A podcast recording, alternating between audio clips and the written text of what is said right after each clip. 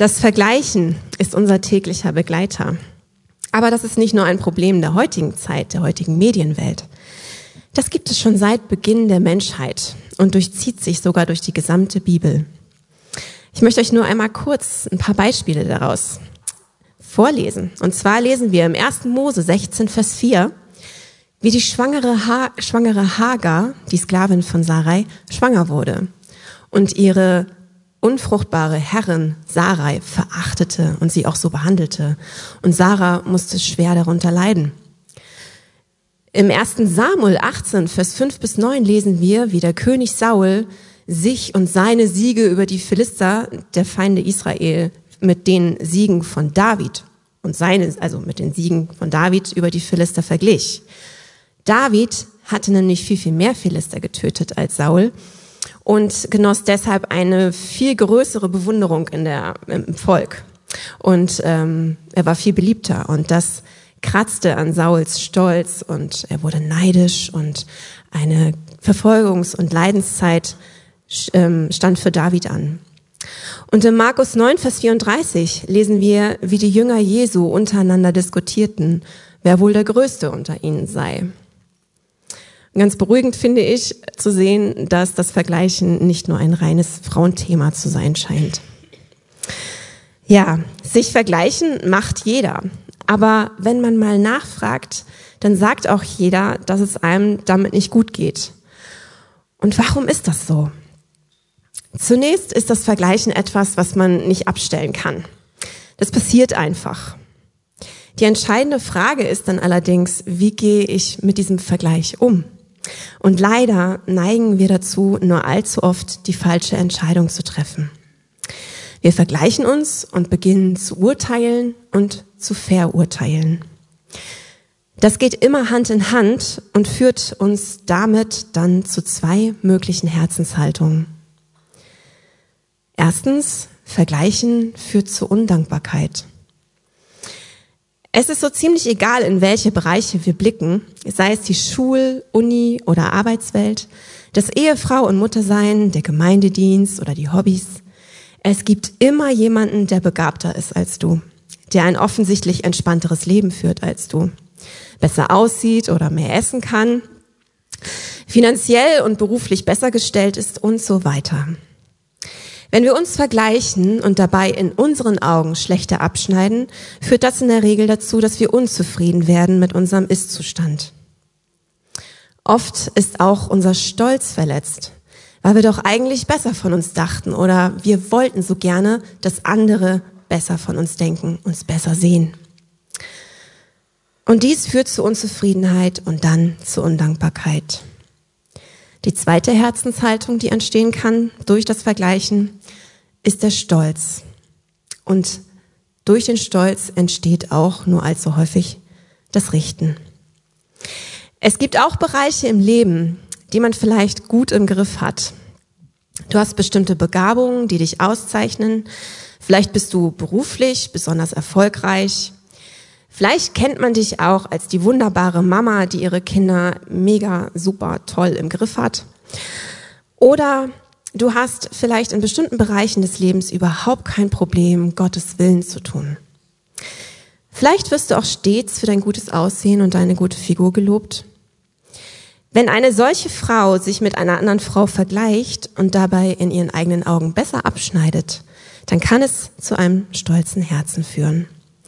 Und weiter kann es nur zu schnell passieren, dass du die andere Frau aufgrund ihres Mangels richtest. Und wenn wir das mal kurz so sacken lassen und ehrlich zu uns selber sind, dann können wir uns in beiden Bereichen wahrscheinlich wiederfinden.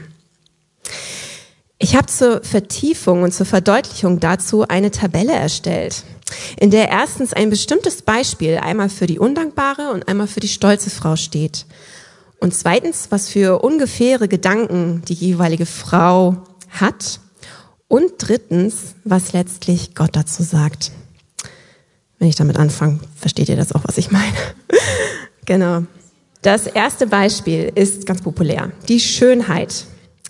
Die undankbare Frau sagt, ich sehe nicht aus wie das derzeitige Schönheitsideal. Also bin ich hässlich. Warum hat Gott mich so gemacht und nicht anders? Gottes Wort sagt dazu in Psalm 139, Vers 14, ich danke dir dafür, dass ich wunderbar gemacht bin. Wunderbar sind deine Werke, das erkennt meine Seele. Die stolze Frau sagt zum Thema Schönheit, ich sehe aber auch echt gut aus. Wenn andere nicht so gut aussehen und auch nicht so eine gute Figur haben wie ich, dann sind sie wohl nicht ganz so diszipliniert und eher faul. Was sagt Gottes Wort dazu? Im 1. Samuel 16, Vers 7 steht, denn Gott sieht nicht auf das, worauf der Mensch sieht. Der Mensch sieht auf das Äußere. Der Herr sieht auf das Herz. Und Sprüche 31, Vers 30 sagt, trügerisch ist Anmut und nichtig die Schönheit. Eine Frau aber, die den Herrn fürchtet, die soll man rühmen. Das zweite Beispiel, die Begabung. Die undankbare Frau sagt, ich kann das nicht so gut wie die anderen. Ich bin zu nichts zu gebrauchen. Warum haben die anderen so viele wunderbare Talente und ich kann gar nichts richtig gut? Und wieder, warum hat Gott mich so gemacht und nicht anders? Gottes Wort sagt dazu in Epheser 2, Vers 10, denn wir sind sein Werk, erschaffen in Christus Jesus zu guten Werken, welche Gott zuvor bereitet hat, dass wir darin wandeln sollen. Es gibt also Werke, in denen du wandeln sollst. Gott hat dich schon so geschaffen. Nur vielleicht sind es nicht die Werke, die wir uns wünschen. Nur mal kurz so am Rande. Die stolze Frau sagt zum Thema Begabung, ich kann das. Hier macht mir keiner etwas vor. Durch meine Begabung bekomme ich die Aufmerksamkeit, die ich haben möchte und die mir auch zusteht. Im 1. Korinther 10.31 steht dazu, ob ihr nun esst oder trinkt oder sonst etwas tut, tut alles zur Ehre Gottes. Drittes Beispiel. Finanzen. Die undankbare Frau sagt, das Geld reicht einfach nicht. Ich kann mir nichts leisten. Gott hat mich vergessen. Gott versorgt mich nicht. Die anderen können sich immer genau das leisten, was ich haben möchte. Dazu steht in Matthäus 6, 25 bis 26. Darum sage ich euch, sorgt nicht um euer Leben, was ihr essen und trinken werdet, auch nicht um euren Leib, was ihr anziehen werdet. Ist nicht das Leben mehr als die Nahrung und der Leib mehr als die Kleidung? Seht die Vögel unter dem Himmel an. Sie sehen nicht, sie ernten nicht, sie sammeln nicht in die Scheunen, und euer himmlischer Vater ernährt sie doch. Seid ihr denn nicht viel mehr als sie? Und im 1. Petrus 5, 7 steht, alle eure Sorge werft auf ihn, denn er sorgt für euch. Das ist ein Versprechen und Gott ist treu.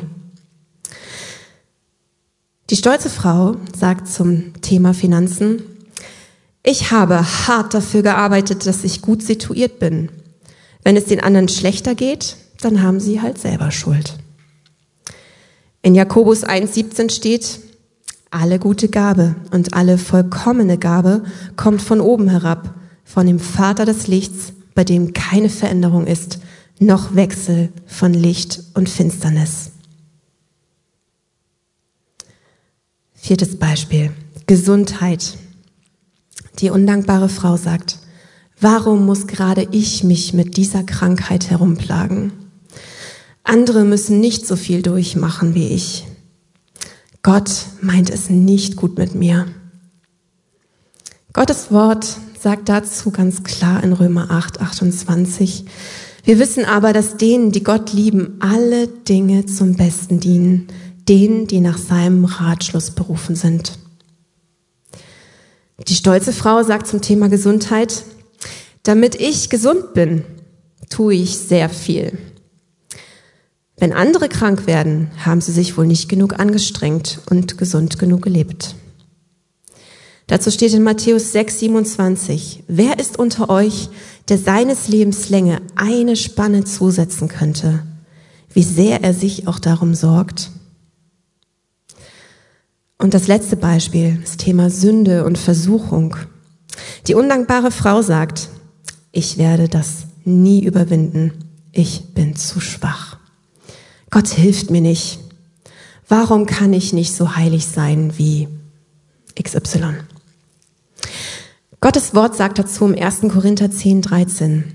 Bisher hat euch nur menschliche Versuchung getroffen, aber Gott ist treu, der euch nicht versuchen lässt über eure Kraft, sondern macht, dass die Versuchung so ein Ende nimmt, damit ihr es ertragen könnt. Was für ein Trost und was für eine Zusage ist das? Die stolze Frau sagt, in dieser Sache strenge ich mich so sehr an, kein Wunder, dass ich hier keine Probleme habe, Gottes Willen zu tun. Wenn andere mit Sünde zu kämpfen haben, sind sie selber schuld und strengen sich nicht genug an. Dazu sagt Gott in seinem Wort in 1. Korinther 10, 12, Darum, wer meint, er stehe, soll zusehen, dass er nicht falle. Und ein Wort noch in Römer 2, 1. Darum, o oh Mensch, kannst du dich nicht entschuldigen, wer du auch bist, dass du richtest. Denn worin du den anderen richtest, verdammst du dich selbst, weil du eben dasselbe tust, was du richtest. Wir wissen aber, dass Gottes Urteil zu Recht über die ergeht, die solches tun. Noch eine kurze Ergänzung zu der Tabelle, die da vielleicht nicht so deutlich hervorgekommen ist, aber das, was das Richten auch mit sich bringen kann, ist das Tratschen. Besonders wir Frauen denken und meinen immer zu wissen, was in den anderen vor sich geht und was hinter bestimmten Entscheidungen und Verhaltensweisen steckt. Und nach dem Verurteilen der anderen Person kann es schnell kommen, dass du deine Erkenntnis weitergibst, ohne wirklich die Hintergründe erfasst zu haben. Und auch hier spricht die Bibel sich ganz klar gegen aus. In Jakobus 3, 8 bis 10 steht, aber seine Zunge kann kein Mensch zähmen. Ungebändigt verbreitet sie ihr tödliches Gift. Mit unserer Zunge loben wir Gott, unseren Herrn und Vater, und mit derselben Zunge verfluchen wir unsere Mitmenschen, die doch nach Gottes Ebenbild geschaffen sind. Segen und Fluch kommen aus ein und demselben Mund. Aber genau das, meine lieben Brüder und Schwestern, darf nicht sein. Warum bringt Vergleichen Not? Weil es uns von Gott, unserem Vater und seinen Wahrheiten wegführt und zur Lüge hinführt. Wir haben uns bestimmt in den ein oder anderen Punkten wiedererkannt. Lasst uns die Ermahnung aus Gottes Wort auch echt zu Herzen nehmen und ihn bitten, unsere Herzenseinstellung und unser Denken zu verändern. Kommen wir zum nächsten Punkt. Christi Ermutigung und Aufruf an dich. Erinnert ihr euch noch an die Julia aus dem Sketch? Sie macht offenbar gerade eine sehr schwere Lebensphase durch. Ihr Mann ist schon länger arbeitslos und bekommt einfach keine neue Arbeit. Sie muss nun voll arbeiten, um die Familie zu versorgen und das Geld reicht hinten und vorne nicht aus. Sie ist ständig müde, abgekämpft und sehnt sich nach etwas mehr Zeit für sich und ihre Familie.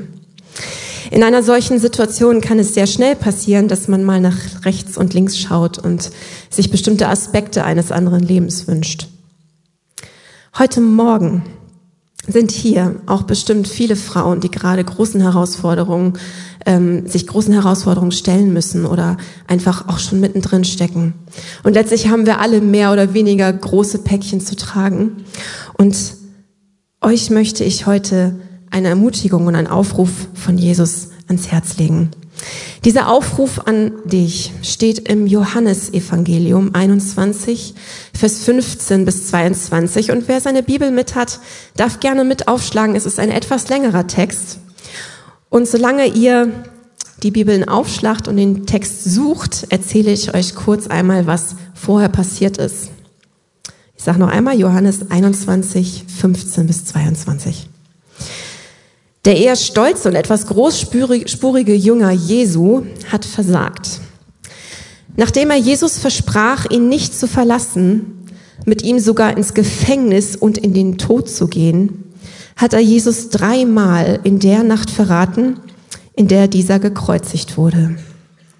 Jesus ist inzwischen von den Toten auferstanden und offenbarte sich nun das dritte Mal am See Genezareth, den Jüngern. Also den Jüngern am See Genezareth, genau. Wir lesen. Nachdem sie an diesem Morgen miteinander gegessen hatten, fragte Jesus Simon, Simon, Sohn von Johannes, liebst du mich mehr als die anderen hier? Ja, Herr, antwortete ihm Petrus, du weißt, dass ich dich lieb habe. Dann sorge für meine Lämmer, sagte Jesus. Jesus wiederholte seine Frage, Simon, Sohn von Johannes, liebst du mich? Ja, Herr, du weißt, dass ich dich lieb habe, antwortete Petrus noch einmal. Da sagte Jesus zu ihm, dann hüte meine Schafe. Und ein drittes Mal fragte Jesus, Simon, Sohn des Johannes, hast du mich wirklich lieb? Jetzt wurde Petrus traurig, weil Jesus ihn nun zum dritten Mal diese Frage stellte. Deshalb antwortete er, Herr, du weißt alles. Du weißt doch auch, wie sehr ich dich lieb habe. Darauf sagte Jesus, dann sorge für meine Schafe. Und weiter spricht er, ich sage dir die Wahrheit. Als du jung warst, hast du dir, hast du dir selbst den Gürtel umgebunden und bist gegangen, wohin du wolltest. Im Alter aber wirst du deine Hände ausstrecken. Ein anderer wird dir den Gürtel darum binden und dich dorthin führen, wo du nicht hingehen willst. Damit deutete Jesus an, durch welchen Tod Petrus einmal Gott ehren würde. Dann forderte Jesus ihn auf, folge mir nach. Petrus aber wandte sich um und sah hinter ihn den Jünger, den Jesus sehr lieb hatte. Es war derselbe, der beim letzten Abendessen oder Abendmahl seinen Platz ganz nah bei Jesus gehabt und ihn gefragt hatte, Herr, wer von uns wird dich verraten? Petrus fragte nun, Herr, was wird denn aus ihm? Jesus erwiderte, wenn ich will, dass er so lange lebt, bis ich wiederkomme, was geht es dich an? folge du mir nach. Was passiert hier? Jesus offenbarte Petrus, wie er eines Tages sterben wird. Petrus sollte wegen seinem Glauben an Christus am Kreuz einen furchtbaren Tod sterben. Die Aussage, du wirst deine Hände ausstrecken, war damals eine gängige Umschreibung dafür, dass die, Kreuzigkeit, die Kreuzigung bevorstand. Ich glaube, uns alle wäre der Schreck in die Glieder gefahren, wenn Jesus uns das geoffenbart hätte. Und Petrus kann in diesem Moment nicht anders, als sich mit Johannes, dem Lieblingsjünger von Jesus, zu vergleichen. Und fragt halt nach, und was passiert mit ihm? Und die Antwort von Jesus ist so einfach, vielleicht auch ein bisschen hart, wie es erscheint, aber genau das, was Petrus brauchte. Was geht dich mein Plan mit Johannes an? Folge du mir nach. Und diese Antwort gilt auch für dich und für mich heute Morgen.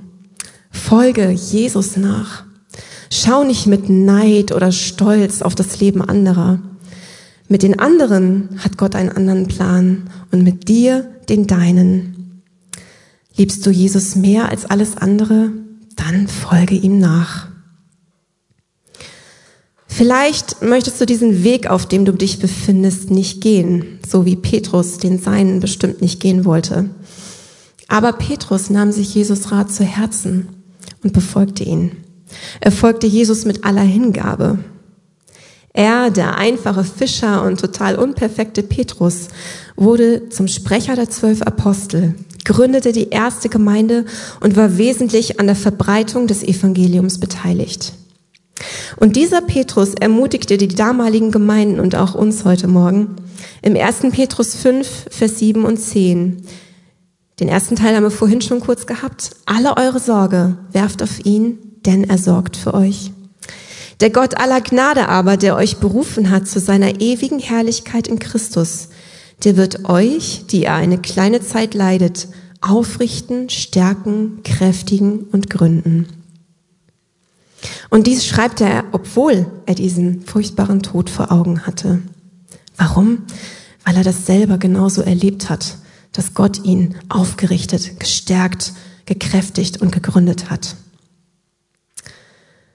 Wir haben eben auch gelesen, dass Gott sich mit dem Tod von Petrus verherrlichen wollte. Erinnert ihr euch?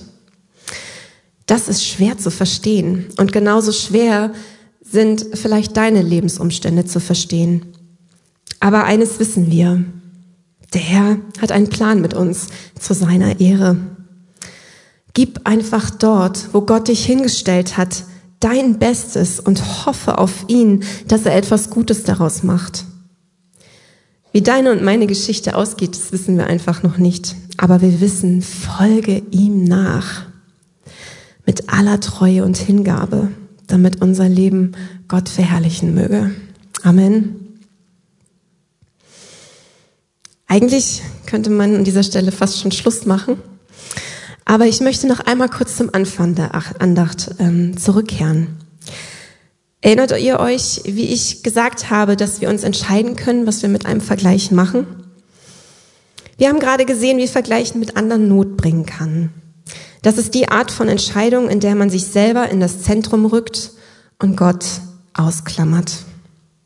Wenn wir aber den Herrn bewusst in eine solche Situation mit reinnehmen, dann antworten wir auf den aufkommenden Stolz oder die aufkommende Undankbarkeit mit seinem Wort, so wie wir es vorhin auch gehört haben. Das wird uns vor den negativen Herzenshaltungen und Konsequenzen bewahren. Und darüber hinaus gibt es tatsächlich ein Vergleichen zum Guten, ein gottzentriertes Vergleichen. Sich mit anderen zum Guten vergleichen ist möglich. Das lesen wir in Hebräer 10, Vers 24. Und lasst uns aufeinander achten und gegenseitig anspornen zur Liebe und guten Werken. Jede von uns ist aufgefordert, zu lieben und gute Werke zu tun.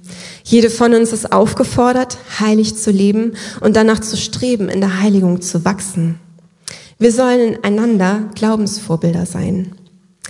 Und der Bibelvers spricht dazu, davon, dass wir uns gegenseitig anspornen sollen. Karin, du bist seit, ich weiß nicht wie vielen Jahren hier in der Gemeinde so aktiv und immer treu und hast deine Dienste getan für den Herrn. Danke.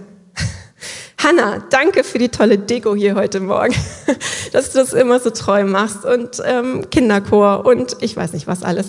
Also auf jeden Fall danke, spornt euch an, sagt es euch. Feuert euch an zu guten Werken. Außerdem ist es so ermutigend und glaubensstärkend, wenn wir sehen, wie andere Menschen mit Jesus leben, ihn von Herzen lieben, ihm treu folgen, vielleicht auch in besonders schweren Zeiten. Diese Menschen dürfen und sollen wir uns zum Vorbild nehmen. Und wenn wir uns im Blick haben und die Nöte des anderen sehen, dann sind wir dazu aufgerufen, füreinander da zu sein uns gegenseitig zu helfen und den Mangel des anderen mit den eigenen Gaben und Ressourcen zu füllen. Wie kann das praktisch aussehen? Eine Frau, die zum Beispiel mehr Zeit zur Verfügung hat als ähm, die Nora vielleicht aus dem Sketch, könnte ihr ab und zu mal für zwei Stunden die Kinder abnehmen, dass sie einfach mal schlafen oder Zeit mit ihrem Mann verbringen kann. Eine Frau, die vielleicht mehr Geld zur Verfügung hat, als sie für sich braucht, könnte wieder der Nora und ihrer Familie ein wenig über diesen finanziellen Engpass hinweg helfen. Eine Frau, die sieht, was für Nöte Julia mit sich bezüglich ihres Aussehens hat, könnte sich ab und zu mal mit ihr treffen, um Nora ihren Wert in Christus anhand der Bibel zu zeigen. Diese Art des Miteinanders ist so segensreich und zutiefst biblisch. Hier wird Mangel ausgefüllt und gesegnet. Das lesen wir auch in Titus 2, wo die geistlich reiferen Rau Frauen aufgerufen werden, sich um die geistlich Jüngeren zu kümmern, um mit ihnen alle, um ihnen mit allen geistlichen, praktischen ähm, Dingen zur Seite zu stehen, Fragen zu beantworten. Gott hat uns Geschwister im Glauben geschenkt, die unsere Wegbegleiter sind. Wir dürfen uns hier gegenseitig in Liebe helfen, um Christus ähnlicher zu werden. Wir dürfen einander helfen, Jesus nachzufolgen. Auf diese Weise dürfen und sollen wir die Augen offen haben und uns vergleichen. Also schaut heute Morgen gerne mal nach rechts und links, sprecht einander an und macht genau die Sachen, die ich gerade gesagt habe. und der letzte Punkt, und so ziemlich der wichtigste. Vergleichen mit Christus bringt Frieden. Petrus, der diese wunderbare Aufforderung und Ermutigung von Jesus erhalten hat, schreibt im 1. Petrus 2.21, denn dazu seid ihr berufen, weil auch Christus für euch gelitten und euch ein Vorbild hinterlassen hat, dass ihr seinen Fußstapfen nachfolgt. Das ist unsere Berufung, ihm alleine und seinen Fußstapfen nachzufolgen und nicht die von irgendjemand anderem auch im Leid, auch in der Versuchung. Und wenn wir auf ihn blicken, sehen wir Folgendes. Er ist der Sohn Gottes, der Heilige und Vollkommene. Er hat uns trotz unserer Sünde geliebt und uns aus dieser Liebe heraus sein Leben am Kreuz gelassen, damit wir Leben haben. Und dieser Blick auf ihn führt unweigerlich zum Zerbruch. Wer sind wir im Vergleich zu ihm? Nichts. Was haben wir an Gutem vorzuweisen? Gar nichts. Was haben wir verdient zu empfangen? Noch viel weniger. Der Blick auf Jesus und seine, zeigt uns seine Vollkommenheit und unsere Unvollkommenheit. Unsere Schuld wird uns vor Augen gestellt und das führt uns zum Kreuz. Dort ist Jesus für meinen Stolz, für meine Undankbarkeit und die vielen unzählig anderen Sünden in meinem Leben gestorben. Und Christus möchte uns verändern und uns ihm ähnlicher machen. Die stolze Frau wird demütig, weil sie erkennt, dass alles, was in ihrem Leben gut läuft, reine Gnade ist.